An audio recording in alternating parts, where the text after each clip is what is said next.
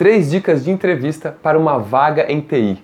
Meu nome é Eric Fer, eu sou coach de carreira para profissionais em TI. Se você está querendo apenas medir a sua empregabilidade ou você está querendo realmente sair da sua empresa atual e ainda está buscando uma recolocação, eu compilei algumas estratégias para você estar tá mais preparado para uma próxima entrevista. Vamos às três dicas então.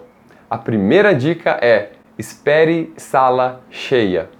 Pode ser que aconteça com você, depois de já ter passado as fases de entrevista com o RH, na hora que você for fazer a entrevista com a área com quem você vai trabalhar, com as pessoas da área, você entre na sala e se depare com três pessoas na sua frente quatro pessoas na sua frente, até cinco pessoas. Isso já aconteceu, eu já vi, e é um desafio para o entrevistado para encarar todo esse pessoal. Eles estão ali porque querem economizar tempo já, a equipe, parte da equipe já falar com você, ou tem gestores ao mesmo tempo alguém do RH, alguém mais técnico, como arquiteto de software, por exemplo.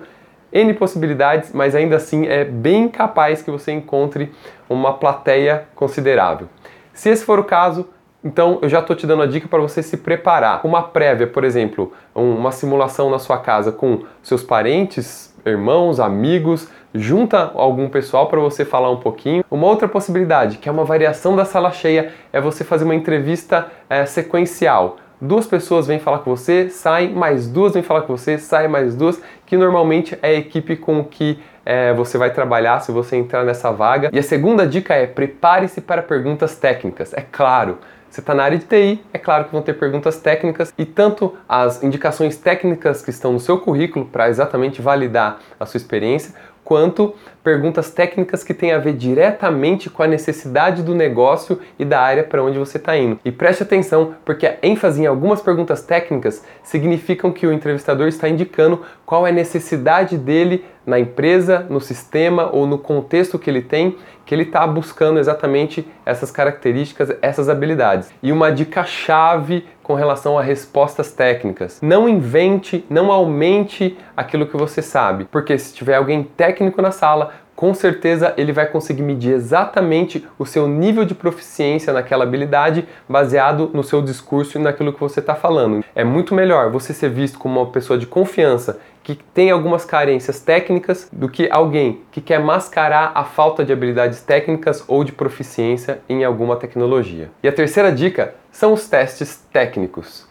E em termos de testes, hoje em dia a gente tem uma grande variação, então pode ser um teste surpresa, pode ser um teste com aviso prévio bem antes, é, para você inclusive já se preparar, pode ser um teste no local, em papel, no computador, pode ser também um teste remoto, que você vai fazer depois ou assincronamente. Pode ser também que você precise passar um tempo trabalhando junto da equipe para eles poderem ter essa experiência com você.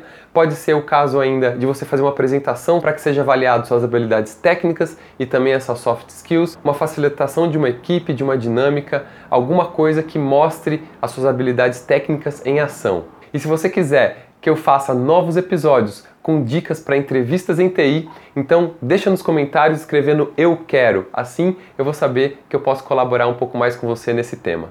E como de costume, nos comentários está o link para o artigo do meu blog para você ter esse mesmo conteúdo no formato escrito. Eu vou ficando por aqui, um grande abraço e até o próximo conteúdo.